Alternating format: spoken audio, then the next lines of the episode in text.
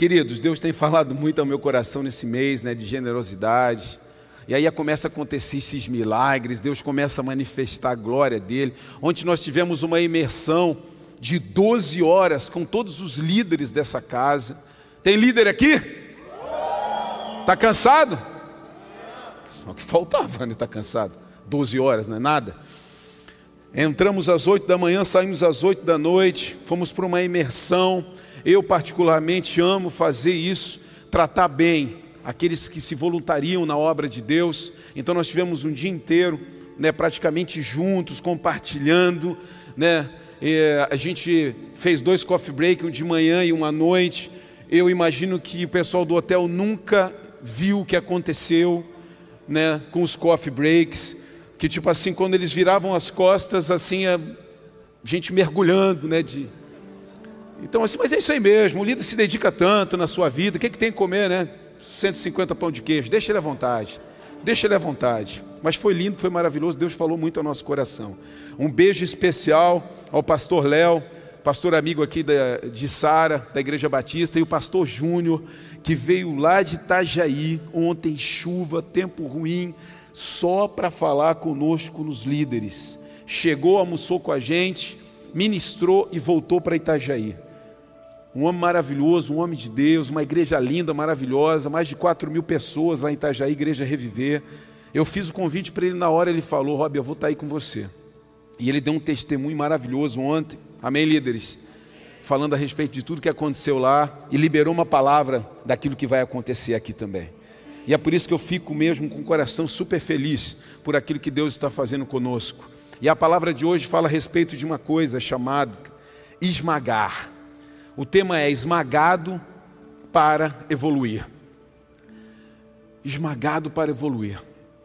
Eu terminei uma, leitura, comentei com vocês aqui já, e eu vou colocar esse livro ali na, na livraria, que é o Esmagado, do T.D. Jakes, que é um bispo americano, e pensa numa literatura incrível, e eu peguei emprestado o Esmagado ali do livro dele, porque esse, esse livro falou muito ao meu coração. Falou muito, trouxe alguns desenhos novos para a minha vida, para o meu comportamento. Porque às vezes, querido, a gente é muito cheio de frufru. Você entende frufru? é o novo mimimi, né? Mas eu sou do tempo ainda do frufru, né? Foi transformado em mimimi. A gente é muito cheio de frescura, a gente é muito cheio de nhenhenhen. Nhenhenhen também é antigo. Né? Então, assim, ah, qualquer coisa, tipo, ai, não quero mais, não vou. Ai, para. Agora é porque a gente não pode mais dar né, um peteleco. Peteleco também é antigo. Né? Hoje eu estou bem saudosista. Mas a vontade de, cara, acorda para a vida. Acorda, ei, ei, ei, para com besteira, com frescura. Ai, porque eu sempre sento ali e hoje tinha alguém sentado na minha cadeira. Eu não sabia que você tinha uma cadeira aqui. Né? Me avisa, porque aí você paga o valor dela. Né? Querido, nós temos que parar com frescura, sabe por quê? Porque nós vamos ser esmagados para evoluir. Nós vamos ser apertados por Deus, nós vamos ser comprimidos por Deus para poder evoluir, para poder crescer. Esse é o formato, esse é o jeito. A gente quer ser usado por Deus, mas não quer ser esmagado. A gente quer ser usado por Deus, mas não quer sair um sábado daquele. Meu, ontem era um dia bom para ficar em casa, sim ou não? Era. Mas aí você não quer passar 12 horas sendo ministrado numa reunião. Você não quer ir na casa de alguém que você nunca viu na vida para falar sobre Jesus para ele. Isso é ser esmagado. Isso é ser triturado. Agora, confortável é ficar em casa com o controle na mão e com uma barra de chocolate do lado. Isso é confortável. Agora ser esmagado que está rindo, é? Então aconteceu isso. Isso é ser esmagado. Não tem problema. Não tem problema comer uma barrinha de chocolate, de vez em quando também, né? Querido, a uva não se torna vinho sem se submeter ao processo de esmagamento. Tem que passar pelo processo de esmagamento, senão a uva vai ser uva para sempre. E aí é que está. Tem gente que nasceu para ser uva, outros nasceram para ser vinho são aqueles que aceitam o processo, são aqueles que querem, são aqueles que querem partir de um ponto e chegar no outro, são aqueles que veem o final e pensam: nossa, eu quero isso para mim. De repente o Leco estava aqui falando e testemunhando aquilo que ele viveu nesse último sábado e já viveu em outros finais de semana, e o teu coração pode ter queimado aí onde você está, dizendo: eu quero ir com ele, a próxima vez eu quero estar junto disso. Amém? É chamado é algo específico que queima no teu coração. Então pergunta para ele como é que faz, como é que eu quero estar com você. É assim, esse é o jeito. Esse é o jeito de Deus. Preste atenção nessa frase: quem não aceita processo recusa evolução. Se você é uma pessoa que não aceita processo, ah, não sei, eu não gosto muito disso, eu não gosto desse negócio das escolas, eu não gosto muito desse negócio que a igreja diz que tem que fazer. É, não, quem não aceita processo recusa evolução. É por isso que você não evolui, é por isso que você é sempre o mesmo. De repente você sai né, do ambiente, né, você sai do círculo das pessoas que você mais convive e a pessoa não te vê mais. Aí depois de um tempo a pessoa te vê e a pessoa fala assim: Nossa, você está igualzinho. Você acha que isso é elogio? Não, para mim não é. é. Sabe por quê que a pessoa diz que você está igualzinho? Porque você não evoluiu em nada. Em nada. Por quê? Porque você não aceita processo. Tem gente que não aceita processo, principalmente crente, fica pulando de igreja em igreja, porque não aceita processo. Aí você vai para uma hora que a, a hora que vem o esmagamento, a hora que você está no barril lá para ser pisado, a uvinha para ser pisada, vai para outra. Você só quer ficar no caixa, confortável. Quem recusa processo, recusa evolução. Nunca vai ter evolução, querido. Espírito Santo, Deus vai falar muito com você nessa noite, presta atenção. Deus mostra quando você ainda é uma uva, até onde Ele vai te levar. Gênesis 37, quero contar a história de José do Egito. Alguma parte, obviamente, mas eu quero ler com você, presta atenção. Jacó passou a morar na terra de Canaã, onde seu pai tinha vivido como estrangeiro. Este é o relato de Jacó e sua família. Quando José tinha 17 anos, cuidava dos rebanhos de seu pai. Trabalhava com seus meios irmãos, os filhos de Bila e Zilpa, mulheres de seu pai, e contava para seu pai algumas das coisas erradas que seus irmãos faziam. Jacó amava José mais que a qualquer outro de seus filhos, pois José havia nascido quando Jacó era idoso. Por isso, certo dia, Jacó encomendou um presente especial para José uma linda túnica. Os irmãos de José, por sua vez, o odiavam, pois o pai deles o amava mais que a todos os outros filhos. Não eram capazes de lhe dizer uma única palavra amigável.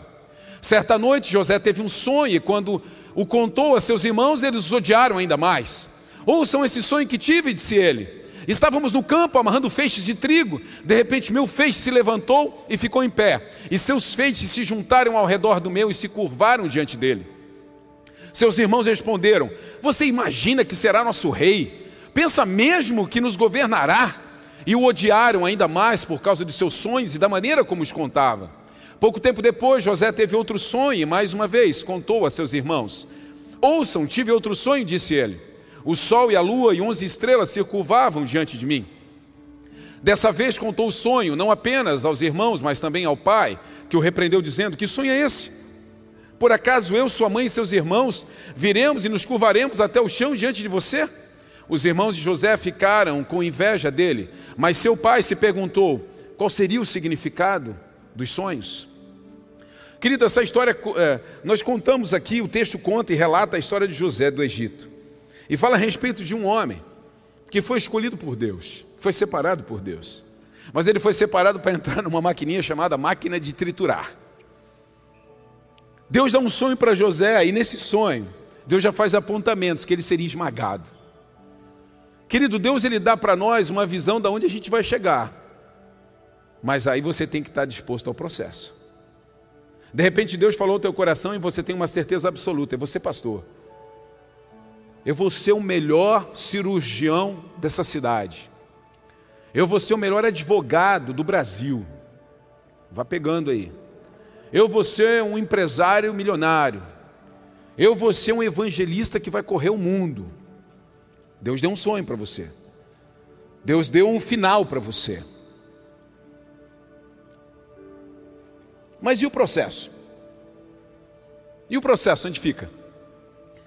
Agora, primeiro, quando Deus dá um sonho, quando Deus dá uma visão, é uma antecipação.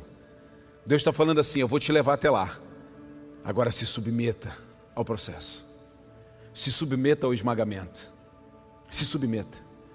Tem gente que fala assim: pô, eu tenho uma palavra. Deus me deu uma palavra quando eu era lá moleque ainda.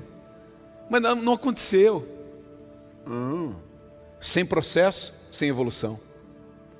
Deus me deu uma palavra, Deus me deu um sonho, eu tenho certeza que foi Deus que falou no meu coração, no primeiro encontro que eu tive com Ele, Deus me deu uma palavra. Sabe, eu estava na igreja, mas depois eu acabei me frustrando, acabei saindo, me desviando na fé e tarará, tarará, tarará, tarará. Você não ficou no processo. Você não aceitou o esmagamento. Você recebeu uma palavra do que você faria, de quem você seria, mas na hora que você ia ser esmagado para se tornar, você fugiu. Sem processo, sem evolução. É muito fácil identificar. As pessoas dizem: Eu tenho uma palavra, o Senhor falou comigo, Deus falou meu coração, o homem de Deus veio e deu uma profecia para mim, disse o que eu ia ser, como eu ia fazer. Eu acredito, eu acredito. Deus dá os apontamentos para nós, mas só que nós temos que nos submeter ao processo. José era um jovem de 17 anos, ele foi avisado do que estava por vir. 17 anos, ele foi avisado do que estava por vir. Deus coloca sonhos em nosso coração e nos dá visão do que está por vir. As pessoas olham para você e às vezes debocham, ignoram, elas veem apenas uma uva, elas não veem o vinho ainda. Que essa uva aí está dizendo que vai se tornar um vinho, está de brincadeira comigo. E aí vem o deboche.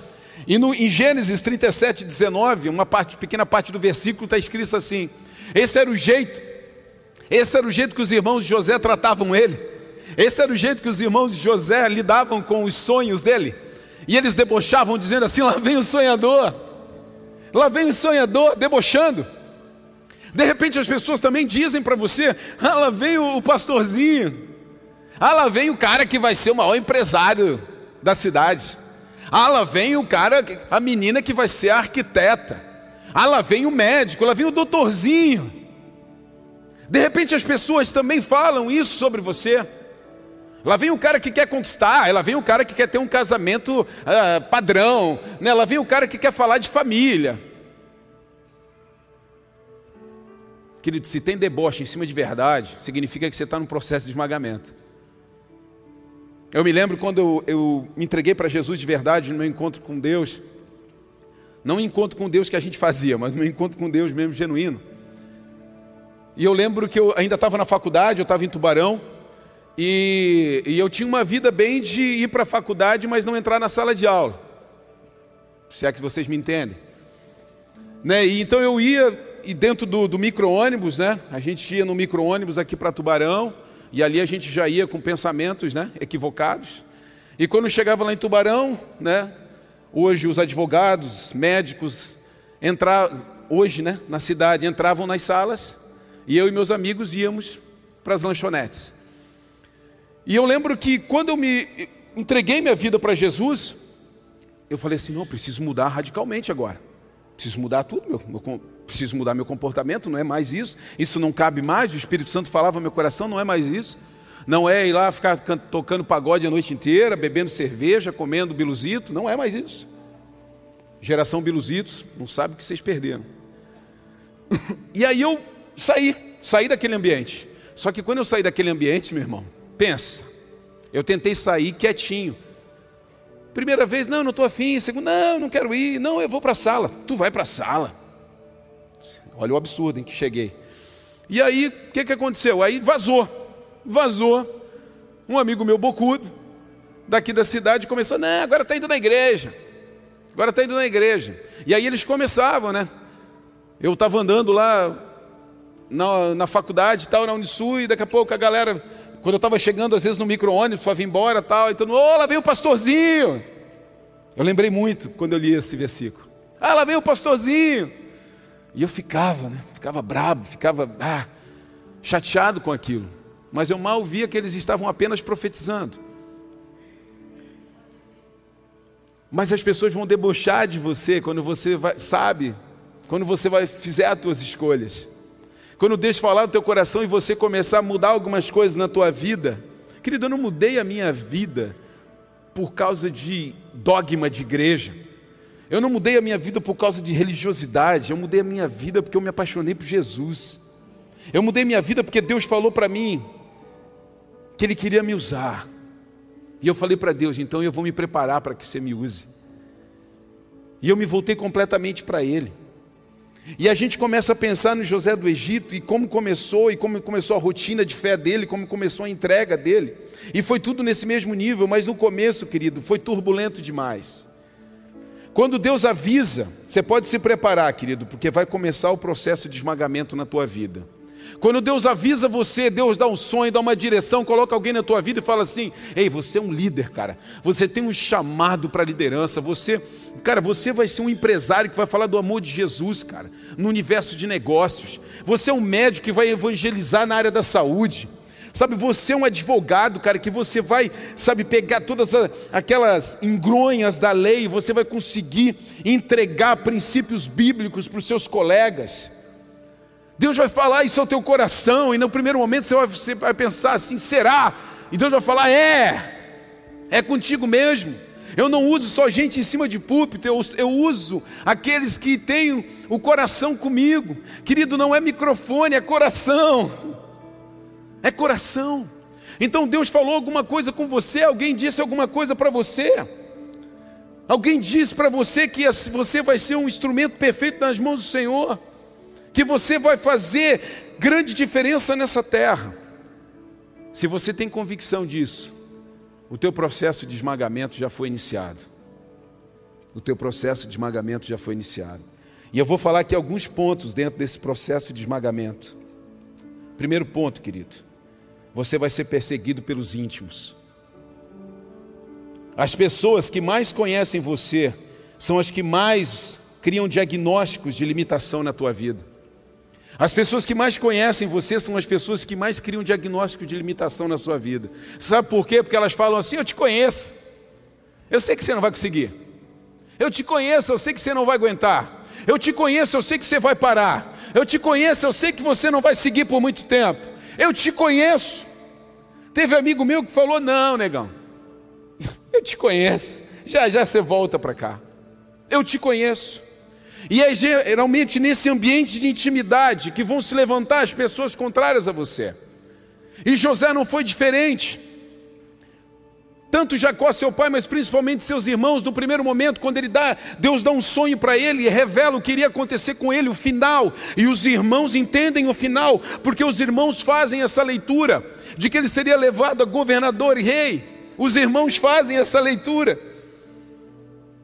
E naquele momento eles começam a pressionar, a odiar aquele menino. E num determinado momento, quando os irmãos estão no campo e o pai manda que José vá até os irmãos, eles veem aquilo como uma oportunidade. Vamos se livrar desse moleque. Vamos se livrar desse moleque arrogante. Vamos perseguir ele. Vamos se livrar dele. Então alguns queriam simplesmente lançá-lo numa cisterna e deixá-lo morrer no deserto. Mas eles resolveram entre os irmãos: não, vamos fazer o seguinte. E ainda quando estavam conversando, perceberam que vinha uma caravana, vamos vender ele como escravo. A gente não mata, mas a gente lança ele para longe. Pelo menos a gente tira ele de perto da gente. Então, às vezes, as pessoas mais íntimas, às vezes, as pessoas de dentro da sua casa, primeiro elas vão debochar de você, depois elas vão te perseguir, depois elas vão dizer que é besteira, que você não vai aguentar, que você não vai conseguir que você não vai se submeter, elas vão querer se afastar de você. Elas vão querer se livrar dos teus conselhos, elas vão querer se livrar, sabe, da, dos, de um relacionamento mais íntimo até com você mesmo, assim como os irmãos dele. Você vai ser perseguido pela sua casa. Deixa o Espírito Santo falar contigo nessa noite. Jesus fala em Mateus capítulo 10, no verso 26, não tenham medo daqueles que o perseguem. E Jesus está falando a respeito da natureza do homem. Não tenho medo daquele que pode tirar a tua vida naturalmente. Não tenho medo. Não tenho medo daqueles que estão perseguindo, daqueles que estão falando, daqueles que estão debochando. Não travem, não parem, não cessem de fazer por causa desses. Sigam, sigam. O medo que nós temos de ter é de perder a eternidade e a salvação. Sigam. Jesus também fala em Mateus 10, de 34 a 39, é interessante demais isso. Diz assim: não imagine que vim trazer paz à terra, não vim trazer paz, mas espada. Vim para pôr o homem contra seu pai, filho contra sua mãe e nora contra sua sogra. Seus inimigos estarão em sua própria casa. Isso não é uma dissensão. Jesus não é um baderneiro. Ele não veio aqui para fazer estrago na sociedade, mas ele veio para trazer verdade.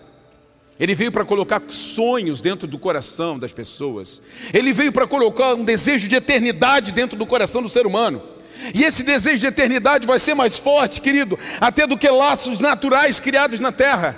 Esse desejo de eternidade vai ser tão forte que nem mesmo sua mãe e seu pai vai conseguir segurar você.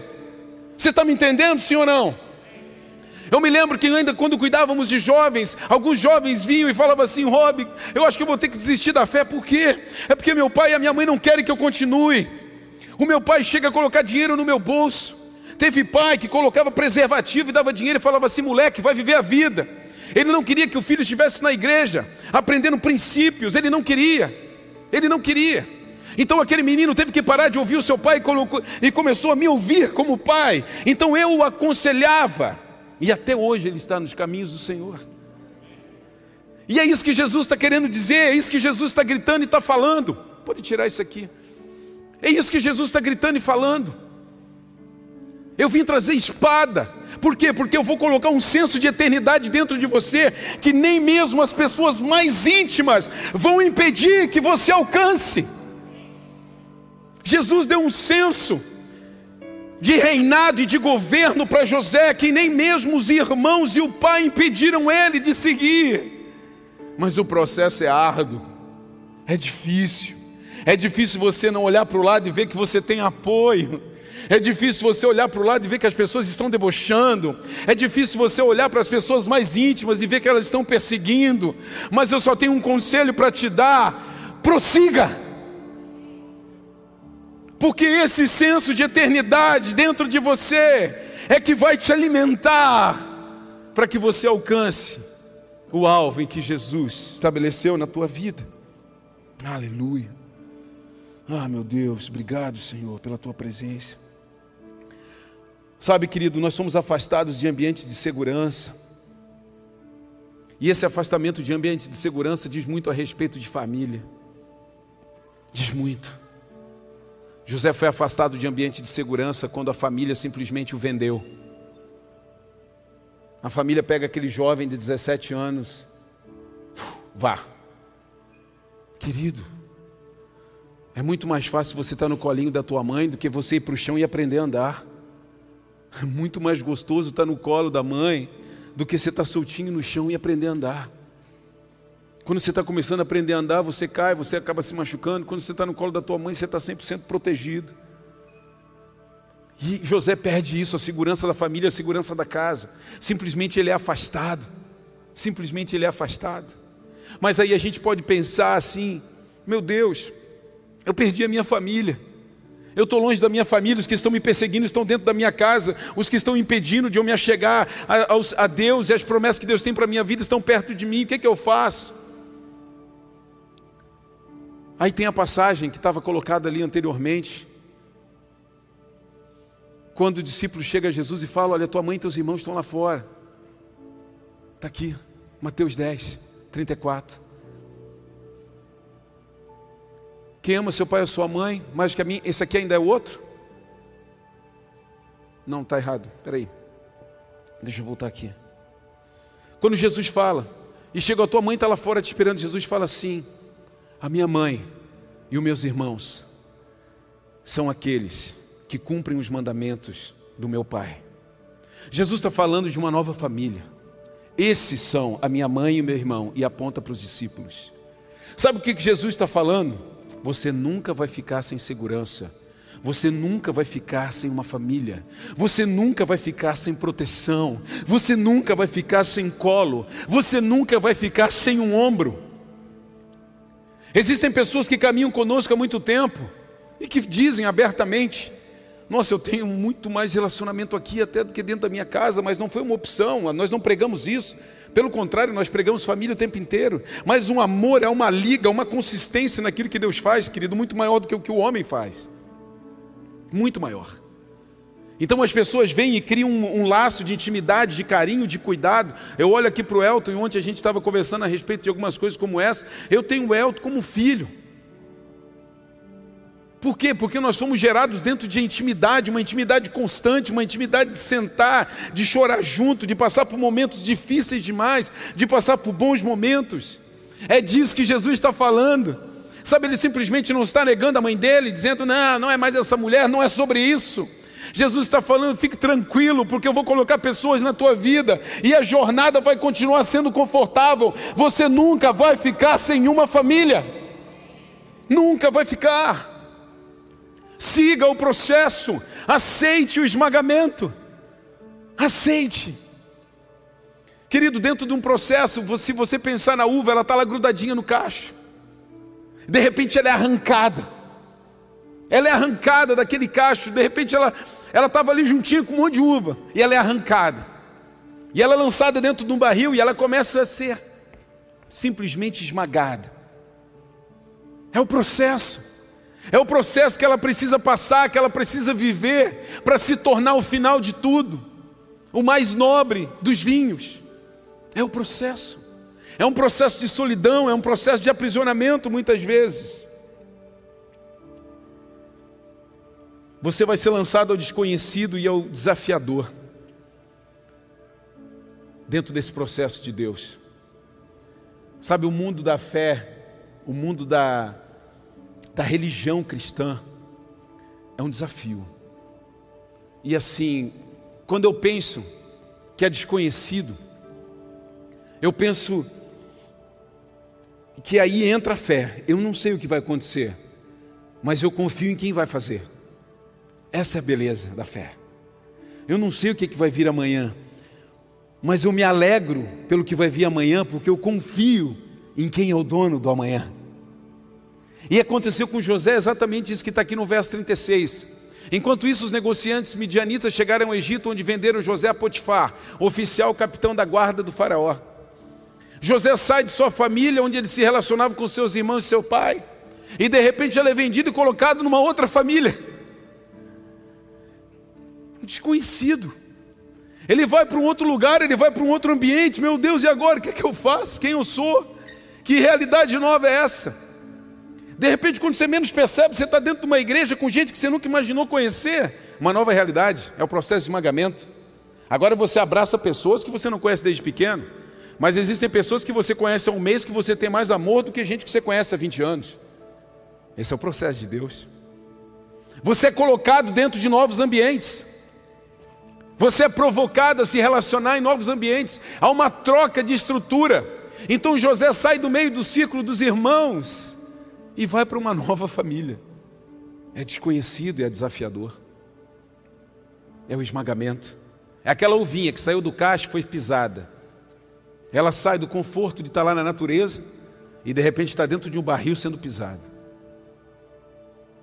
É o processo de esmagamento. É o processo de Deus para as nossas vidas, é aquilo que Deus quer fazer conosco, é aquilo que Deus quer montar em nós, porque existe um destino que Ele quer nos lançar, existe um destino que Deus quer nos lançar, querido, preste atenção nisso. José incorporado a uma nova família, uma nova realidade. Só o processo de esmagamento extrairá o melhor que Deus colocou em você. Somente o processo de esmagamento vai extrair o melhor que Deus colocou em você, querido. Não existe um outro jeito, não existe uma outra forma. Tem que ser o processo de esmagamento. Tem um item aqui que chamou muito a minha atenção: assediado por causa de características. Você vai ser assediado por causa de algumas características que você tem. O texto fala, no final do verso 6, termina dando essa falando a respeito de que José era bonito e de boa aparência. São características de José, sim ou não? Só que essas características de José colocaram ele em maus lençóis depois. Para quem conhece a história, sabe do que eu vou falar. Porque ele era bonito, tinha boa aparência, o que, que aconteceu? O que, que aconteceu? Ele foi assediado. E foi assediado por quem? a esposa do Potifar. Simplesmente começa a olhar para ele, você vai ser assediado por algumas características que você carrega. De repente você vai ser assediado pelo mundo, ah, olha lá que pastor, então vão assediar por isso. Olha só que empresário, olha só, ele tem isso, ele tem aquilo outro. As pessoas vão se aproximar de você por causa de algumas características. Você vai ser sediado por algumas coisas que você carrega, por algumas coisas que você porta, mas você não pode ceder a esse assédio. Você precisa aguentar, você precisa suportar, porque esse é o processo de esmagamento. Eu aconselho homens, e os homens Muitos homens falam, às vezes por causa de profissão que seguem, e falam: Nossa, como é difícil a gente seguir né, fiel dentro do casamento, porque eu estou assim, eu estou assado, eu estou ali fazendo isso, eu estou ali fazendo aquilo. Não importa. Você sim vai ser assediado, às vezes por uma posição, porque você tem uma posição social que chama atenção. Você vai ser assediado por uma característica, querido. José foi, mas ele permaneceu fiel, ele não cedeu. Ele poderia ter se relacionado com aquela mulher, uma mulher poderosa. Ele poderia, nossa, essa mulher está interessada por mim, assim como acontece com muita gente. E ele poderia ter cedido, ele poderia ter caído, mas ele sairia do processo de esmagamento de Deus. Ele sairia do processo de esmagamento de Deus. Mas ele não, ele endurece, ele permanece, ele fica. Você vai ser assediado por coisas que você carrega, por coisas que você porta. O mundo está aí, ó, provocando você por causa de algumas características que você tem. O diabo está o tempo inteiro, querido, vestido na maior das, das belezas desse mundo, te assediando, te provocando. A mulher, através de sensualidade.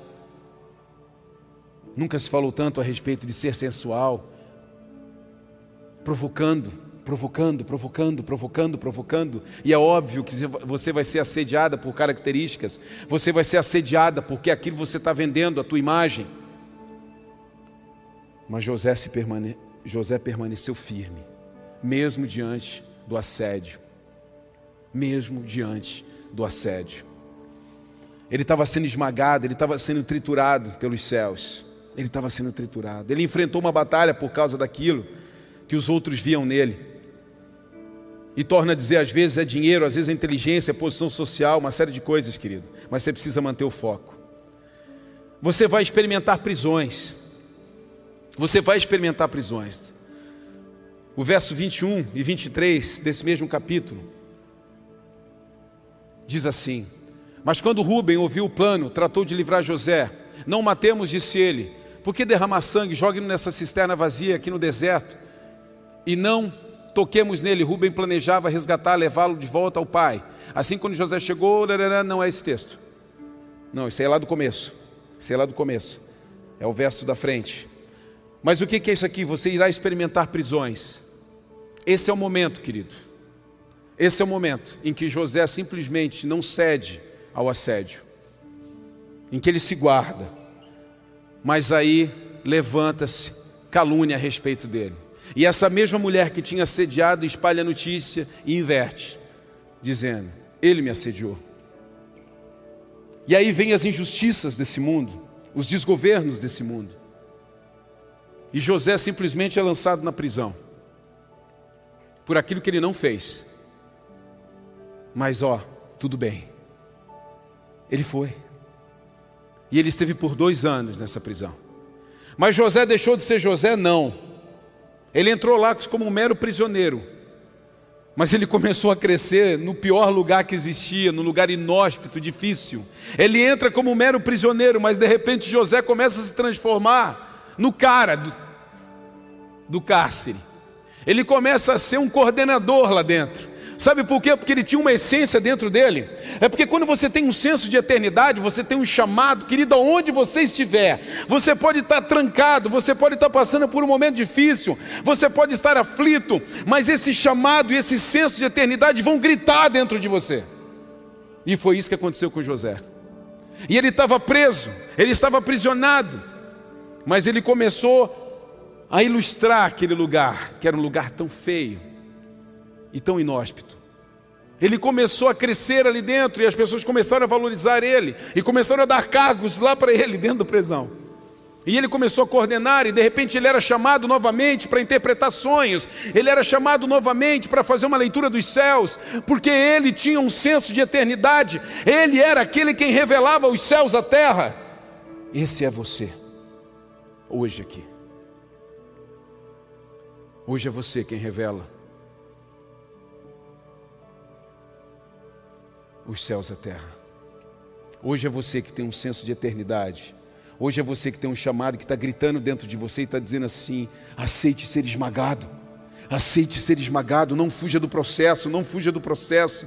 Você vai se tornar no melhor vinho. E aquele homem estava passando por todas as injustiças. Meu Deus, minha família me abandonou, me vendeu, queriam me matar. Eu fui para dentro de um palácio, uau, estava legal, uma nova família me adotou. De repente, uma mulher vem me assedia, eu não cedo e começam a me difamar. Quando eu percebo, eu estou preso. Meu Deus, eu vou sair desse processo, eu não quero mais. Pastor, eu não quero mais essa igreja, não quero mais. Eu comecei a vir na igreja, comecei a, a começou a ter luta na minha vida. Isso aí a gente ouve demais. Ah, pastor, eu vim para a igreja para tudo ficar bem e eu comecei a ter luta na minha vida. E eu, eu, eu pergunto, quem disse que tudo ia ficar bem? Você vai ter aflição, você vai ter dificuldade, os problemas estão aí. A nossa, você escolhe qual o problema que você quer enfrentar, qual é o gigante que você quer derrubar. E aí as pessoas saem por causa dos problemas e dificuldades. Não, não, não, não. Eu tenho um chamado, eu tenho um senso de eternidade. O Senhor me apontou onde eu iria chegar. Eu posso estar agora no momento de prisão, mas Deus levanta mesmo dentro da prisão. É o mesmo senso de eternidade que Paulo e Silas tinham quando estavam aprisionados e eles estavam lá adorando o Senhor. É o senso de eternidade. O senso de eternidade é que quando você está na dificuldade, querido, você pensa: Uau, eu vou sair daqui logo, logo. Deus faz você crescer em lugares que todo mundo está morrendo. Deus faz você evoluir em lugares que todo mundo está perdendo as forças. Quando você está ali com um senso de eternidade gritando dentro de você, quando você tem um chamado, quando você tem um sonho dentro do teu coração, as coisas vão muito além. É assim que Deus faz. Isso é apaixonante na obra de Deus, e é por isso que eu me apaixono cada vez mais pelo evangelho. É por isso que eu me apaixono cada vez mais por ouvir a palavra de Deus e obedecer. Mesmo dentro de prisão, querido, as coisas vão acontecer. Você vai perder o controle da tua vida e você vai passar a ser controlado pelos céus. É isso. A cruz nos chama para que nós deixemos a nossa vida e tomemos uma nova vida. Aquele que não perder a sua vida, querido, não vai conseguir ganhar uma vida eterna com o Senhor. Nós temos que perder para ganhar. Essa é a chamada dos céus. E às vezes você está aprisionado, você está preso, você está entristecido, mas fique tranquilo. Deus vai fazer você crescer mesmo num ambiente de dificuldade. E aí a gente pensa, Senhor, será que os sonhos vão se realizar? Vão. Os sonhos vão se realizar.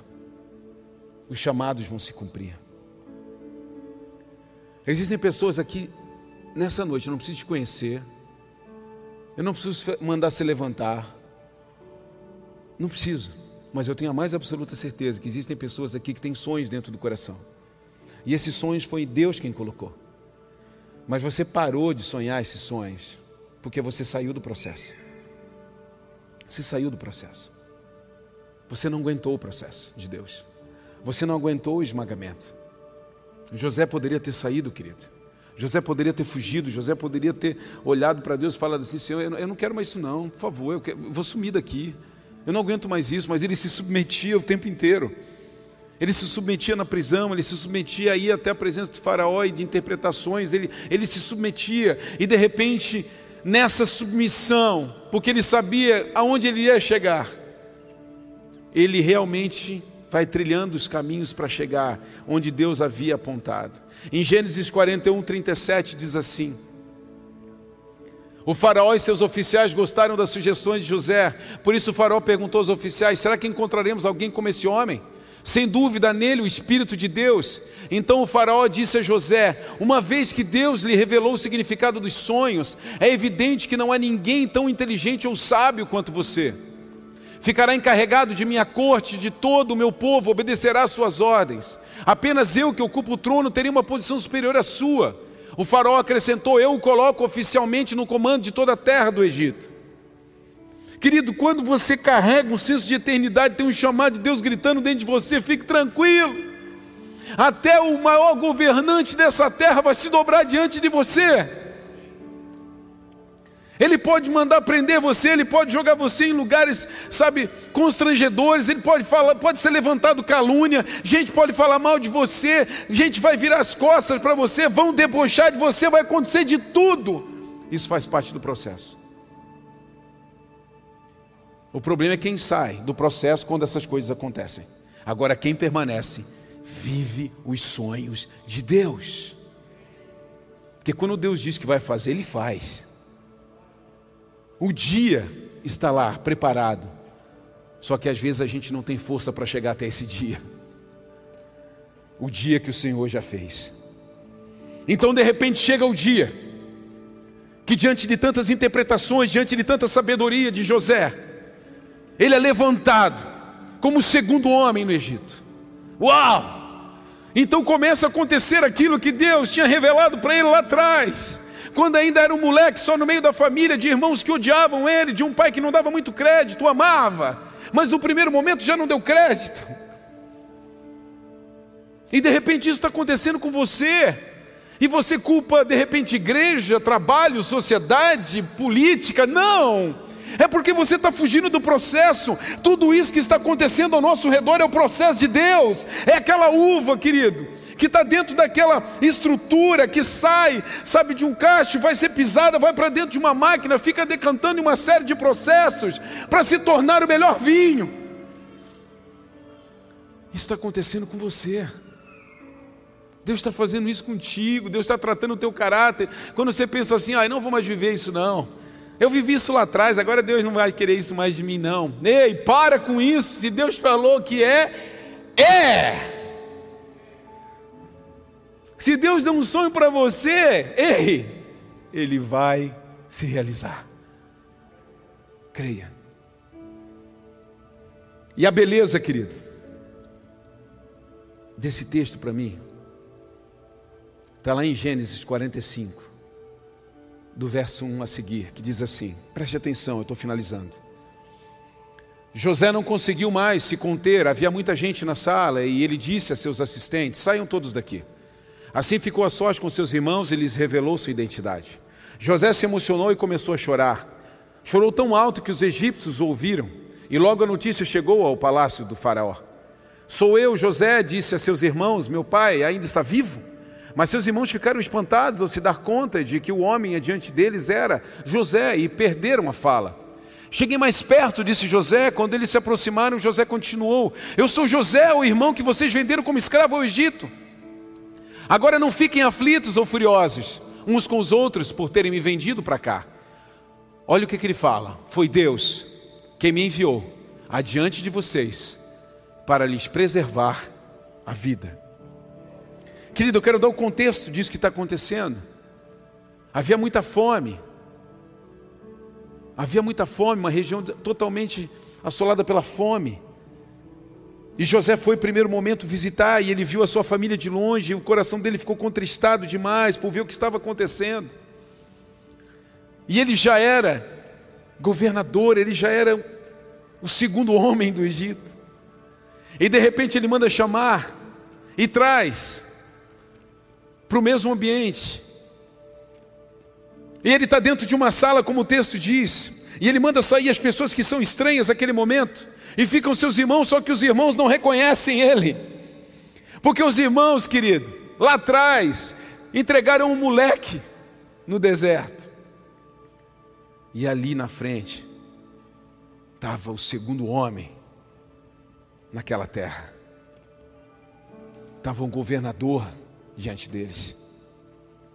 Estava o sonhador, aquele molequinho sonhador que eles debochavam. Eles não reconheceram ele. Tem gente que não vai reconhecer você por aquilo que Deus está fazendo, por aquilo que Deus quer fazer. Mas naquele momento que os irmãos estão ali, ele fala, ele fala com os irmãos: Ei, ei, percebam quem eu sou. Eu sou José, o irmão de vocês. Vocês estão me reconhecendo e os irmãos ficam meio que atônitos. Espera aí, como assim? É você? Como?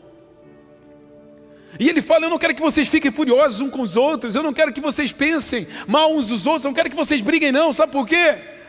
Porque foi Deus que fez tudo isso. Uau!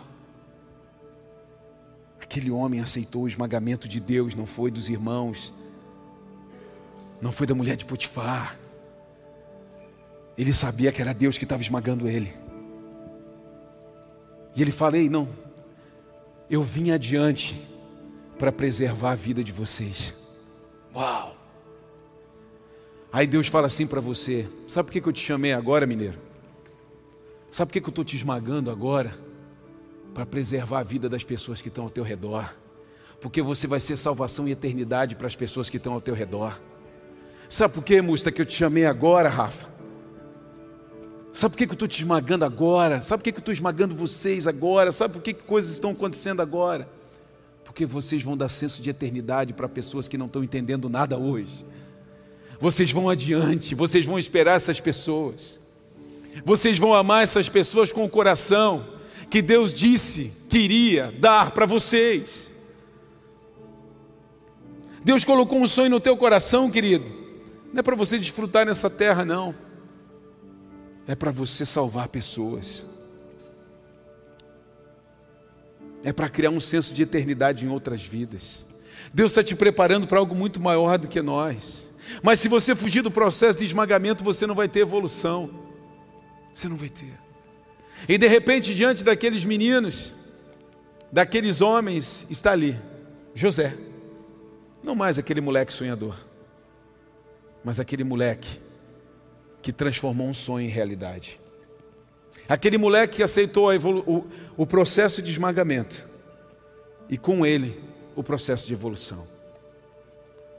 De repente, hoje você está sendo esmagado por Deus em alguma dessas áreas que eu citei, se sentindo aprisionado, se sentindo perseguido, se sentindo abandonado. De alguma forma, alguma coisa não vai bem. Eu quero dizer para você: não fuja do processo, não saia do processo. De repente você está sendo assediado por algumas características que você carrega, e você está louco para se dobrar, você está louco para se vender. Não fuja do processo. Deus está te levando adiante, querido, para preparar a jornada para outras pessoas. Existem feixes que vão se dobrar não diante de você, mas diante daquele que está em você. Você vai pregar palavras para pessoas que hoje debocham de você. Você vai anunciar as boas novas para pessoas que hoje deram as costas para você. Você vai anunciar as boas novas. Deus vai te colocar na presença de reis, porque Ele quer fazer de você o melhor vinho. Fique de pé, quero orar com você.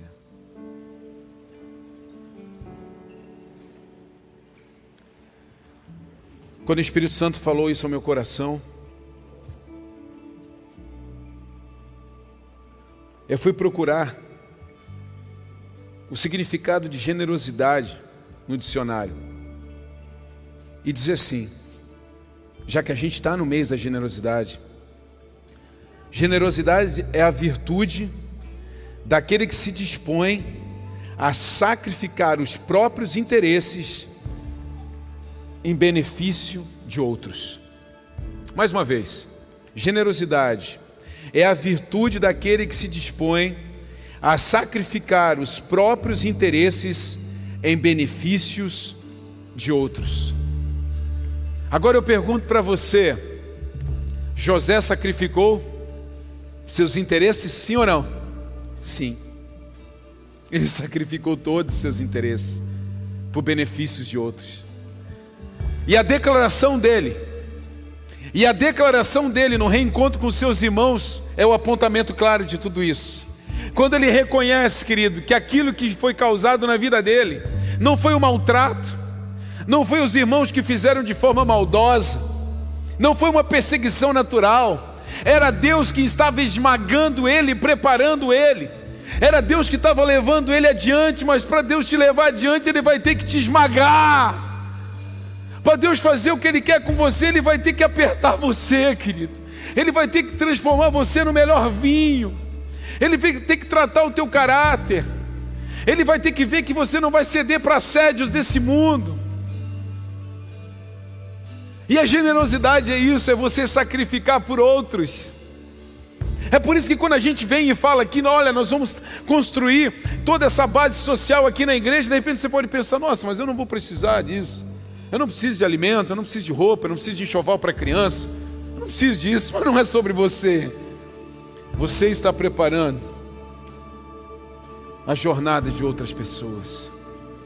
Deus está te colocando na terra como alguém que vai anunciar as boas novas para outras pessoas. Esse é o tempo de você ressuscitar sonhos, de você despertar uma palavra que está dentro do teu coração. Existem pessoas aqui que abandonaram uma palavra de Deus, existem pessoas aqui nessa noite em casa que abandonaram o processo por causa de alguma coisa, um não que você ouviu, sabe, uma recusa, você abandonou o processo, por quê? Querido, sem esmagamento, sem processo, não tem evolução. É por isso que acontece tanto isso dentro da igreja, dentro de empresa, em qualquer lugar. Você está lá de repente por anos dentro de um ambiente e nada acontece com você porque você não se submete ao processo. De repente alguém chega e começa a viver o processo, aceita ser esmagado e essa pessoa é transformada em vinho muito mais rápido do que você. Essa pessoa evolui muito mais rápido do que você. Deus colocou uma palavra dentro do teu coração. Feche teus olhos nesse instante. Eu quero que você relembre. O que, que Deus falou para você? O que, que Deus falou para você? Falou sobre uma faculdade? Falou sobre um trabalho? Falou sobre uma profissão específica? Falou sobre um chamado ministerial? Falou sobre você ser um pastor, um evangelista, um mestre? Um profeta, o que, que Deus falou com você? O que, que o Senhor falou com você? Qual foi a palavra? Que você falaria com famílias, que você discipularia jovens, que você seria um grande profissional na tua área, e ali, ali, Ele te usaria. O que, que Deus falou com você que você esqueceu? O que, que Deus falou com você que você perdeu isso? Você saiu do processo de esmagamento porque começou a ficar difícil começou a ficar difícil, que você tinha que deixar algumas coisas para trás, você tinha que mudar algumas coisas na tua vida, você tinha que se desligar de algumas coisas, você perdeu o teu ambiente de segurança, de repente o laço social, o teu ambiente de segurança não era família, mas era um grupo de amigos, e naquele momento Deus te afastou desse grupo, porque precisava te tratar primeiro para depois trazer de volta. Querido, não pense que Deus tirou José da família, na verdade Ele estava preparando José para cuidar da sua casa. Você está sendo preparado para fazer algo muito maior do que a tua mente limitada pensa e imagina. Por isso eu quero te convidar nesse instante, faça uma oração. Faça uma oração de rendição, faça uma oração dizendo: Pai, eu aceito o esmagamento, eu aceito, Pai, o processo. Eu aceito, Pai, eu aceito ser esmagado por Ti, eu aceito ser preparado, Pai. Eu aceito ser preparado para me tornar o melhor vinho. Eu aceito ser preparado, Pai. Me usa, Senhor Deus. Me usa. Me usa, Pai. Me usa, Pai. Me usa, Senhor.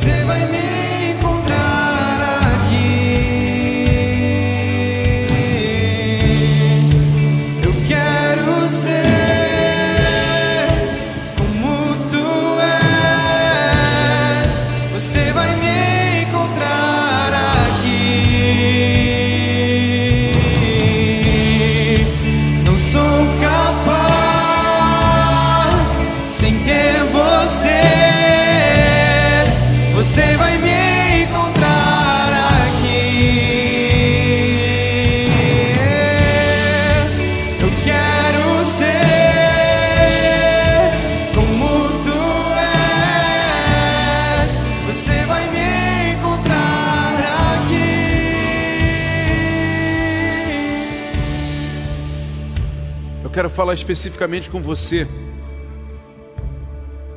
Que um dia você você lembra dessa cena. Que as pessoas debocharam de você quando você compartilhou um sonho. E você sabe que esse sonho foi Deus quem plantou no teu coração. Coloca a tua mão sobre o teu coração. Você compartilhou o teu sonho com alguém e as pessoas riram de você. Seja ele profissional, ministerial, mas você sabe que foi Deus quem plantou no teu coração. E as pessoas riram, as pessoas não, não viram você como uma pessoa para viver isso. Eu quero orar por você especificamente nessa noite, Pai. Traz essas pessoas, Pai, de volta para o processo. Pessoas que saíram, Pai, do processo, Pai, de esmagamento. Porque ouviram, Senhor Deus, uma voz que não era tua. Desistiram, Senhor Deus, de uma palavra que tu deste, de um sonho, Senhor Deus, que tu colocaste em seus corações, por causa de uma circunstância da vida. Traz de volta o desejo, a paixão, a convicção e a certeza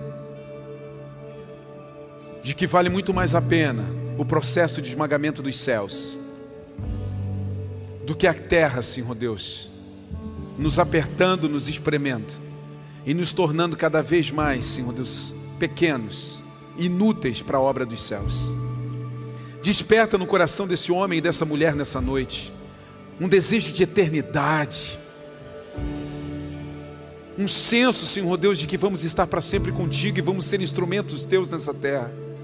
Sonhos ministeriais, sonhos profissionais, voltem, voltem, voltem, em o nome de Jesus. Aqueles que riram de você, vão ver você, se tornando um caminho de acesso. Você vai se tornar um caminho de acesso a essas pessoas. Você vai olhar para elas e não vai culpá-las, você vai amá-las assim como José fez com seus irmãos. Você é um caminho de acesso para essas pessoas. Por isso, em nome de Jesus, toda mágoa, toda tristeza, todo abatimento cai agora por terra e nasça um coração agora completamente voltado aos céus, seguro de que o Senhor vai cumprir com cada palavra, com cada sonho que Ele entregou ao teu coração. Creia, creia, simplesmente creia e aceite o processo de esmagamento nesse tempo. Em o nome de Jesus. Diga isso, cante. Nem por um minuto fui abandonado. O Senhor está aqui. Oh. O Senhor está aqui. Vem, Santo Espírito, move os ossos secos. O Senhor está aqui. O Senhor está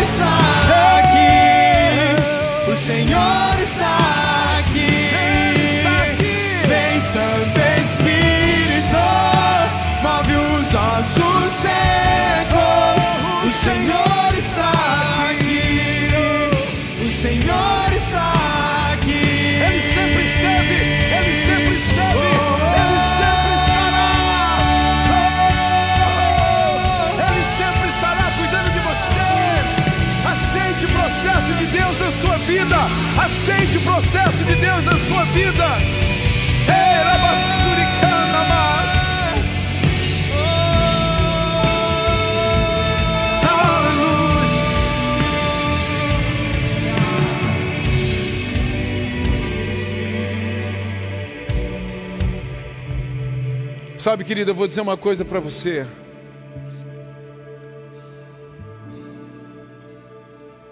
Eu posso ainda viver muitos esmagamentos, se quero, porque eu quero evoluir. Mas hoje, olhando para a minha vida, quando eu paro sozinho, falando com Deus e olhando para a minha vida, coisas que eu não entendi quando eu passei, hoje eu entendo. Eu entendo que o Senhor estava me esmagando. Eu perdi, perdi coisas por alguns momentos da minha vida que eu pensei, Deus, eu não fiz nada. Mas o Senhor estava me esmagando. Falavam de mim, mas o Senhor estava me esmagando. Porque Ele queria cumprir a palavra que tinha dentro do meu coração. Você tem uma palavra aí. Aceite o processo. E você vai viver. Em nome de Jesus. O início do processo é Jesus entrar na sua vida. Por isso eu quero perguntar: tem alguém aqui nessa noite? Pastor, eu nunca confessei Jesus como Salvador. Nunca ninguém orou para que meu nome fosse escrito no livro da vida. E eu quero entregar minha vida para Jesus nessa noite. Eu quero. Tem alguém? Levante sua mão. Tem alguém aqui nessa noite que quer entregar sua vida para Jesus, que nunca o fez? Tem alguém? Sim, não, sim, não.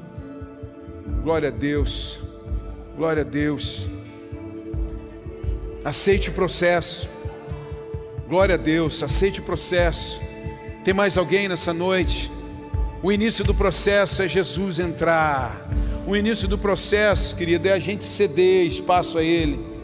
Tem mais alguém? Vem correndo aqui na frente. Tem mais alguém? Vem aqui. Eu quero orar por você, eu quero declarar que você vai começar um processo de esmagamento. Uma nova história começa em você. Uma nova história, um novo tempo, uma nova temporada. Aleluia, aleluia. Santo Espírito de Deus, aleluia. Oh Deus Pai, estenda sua mão para cá, igreja.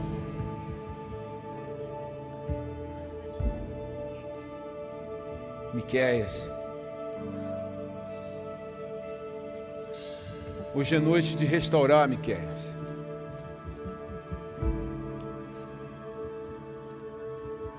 Hoje é noite. Existem palavras que Deus lançou sobre você, ainda na tua juventude, e elas nunca foram esquecidas nos céus. E não é vergonha fugir do processo, vergonha não voltar para Ele. E nessa noite, o Senhor vai continuar a fazer aquilo que Ele desenhou para você, Miquel.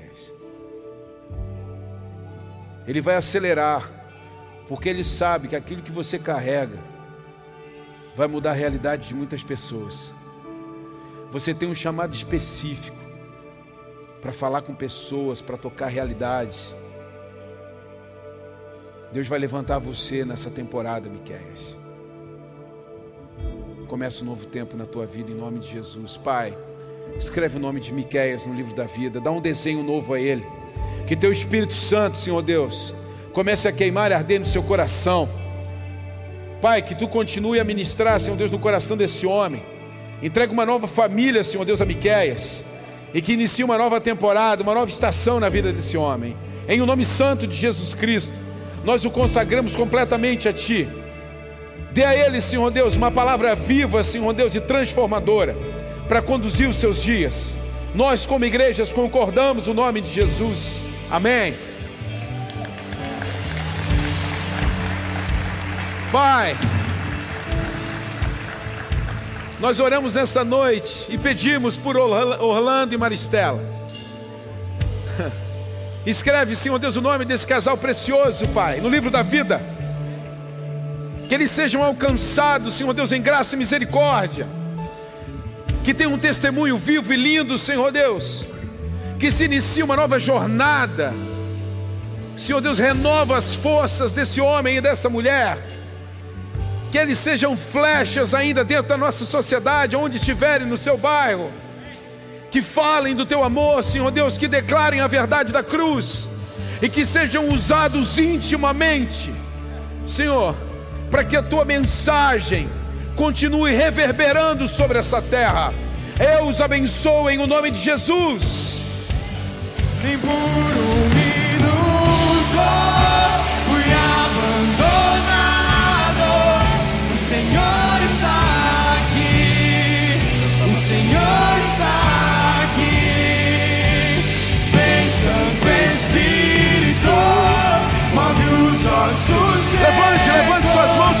cante. Levante suas mãos e cante. O Senhor está aqui. Nem por um minuto fui abandonado. O Senhor está aqui. Ei, Ele nunca abandonou, Ele nunca esqueceu da palavra que Ele te deu. Nunca esqueceu. Vem, Santo Espírito, move os ossos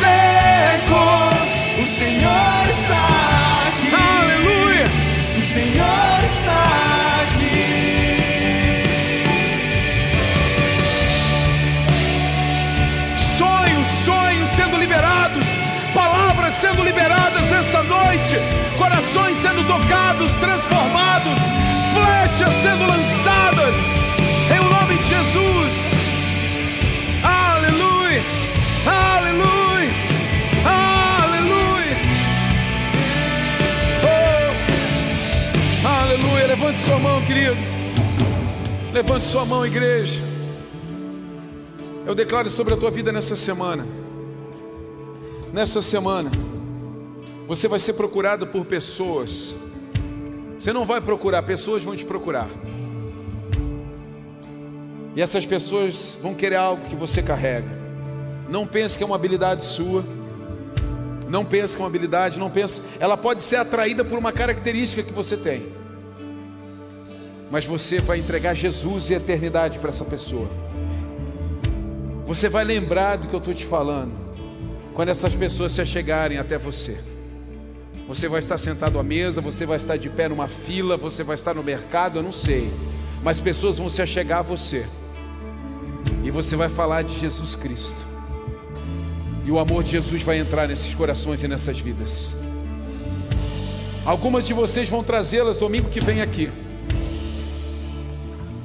Vão trazê-las domingo que vem aqui. O Senhor quer disparar pessoas aqui. O Senhor quer disparar chamados. O Senhor quer mostrar que você está dentro do processo de esmagamento. E é por isso que Ele vai proporcionar isso para você nessa semana. Pai, obrigado por essas famílias, obrigado por essas vidas. Obrigado pelo amor que tu tens derramado sobre nós. Obrigado pelo processo de esmagamento, Senhor Deus, que estamos passando. Porque é dentro desse processo que nós estamos sendo preparados para abençoar vidas, famílias, abençoar nossa sociedade, abençoar, Senhor Deus, aqueles que lá atrás riram de nós. Obrigado, Pai. Eu abençoo essas casas, abençoo esses casais, famílias em o nome santo de Jesus. E aqueles que creem, digam.